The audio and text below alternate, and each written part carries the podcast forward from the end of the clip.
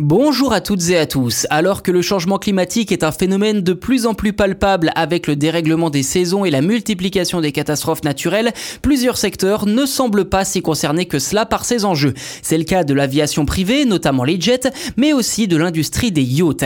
Dès lors, un compte Twitter propose de traquer les émissions de CO2 émis par le moyen de transport le plus polluant au monde, les super yachts, avec, vous allez l'entendre, une facture environnementale très salée.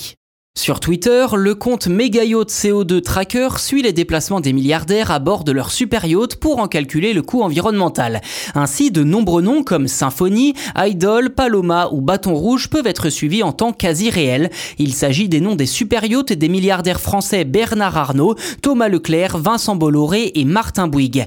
L'Idol, priorité de l'héritier Thomas Leclerc, avait notamment fait parler de lui suite au mouvement social mené en 2019 par son équipage, payé à l'époque 3 3,40€ de l'heure pour travailler 105 heures par semaine à bord. Aujourd'hui, c'est son bilan carbone pour la seule journée du 15 août qui fait débat.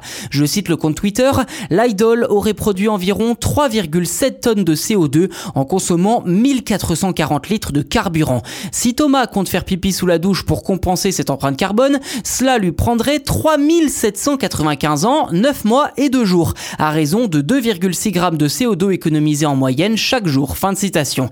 Mais en termes de pollution pour un super yacht français, la Palme d'Or revient aux symphonies de Bernard Arnault avec une consommation de 657 litres de carburant par heure selon les données du constructeur.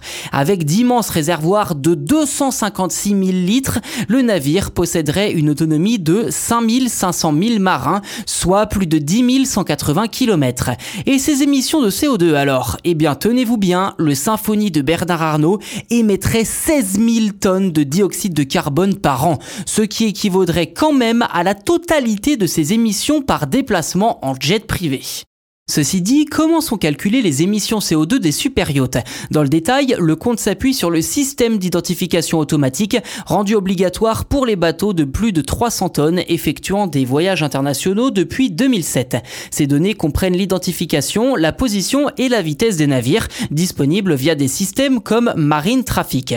Je cite le compte Twitter, pour calculer les émissions de CO2 de chaque navire, on reconstruit la trajectoire et la vitesse de chaque yacht chaque jour et on croise avec les données de consommation de carburant des moteurs principaux publiés par les constructeurs des moteurs. Fin de citation. Ceci dit, cette méthode de calcul ne révèle que les émissions émises par les déplacements et non pas le CO2 émis par l'utilisation des piscines, spas, salles de sport, équipements high-tech, ni même d'éventuels tours en hélicoptère. Chaque total peut donc être largement majoré. Aujourd'hui, on compte à peu près 6000 super yachts aux quatre coins du globe.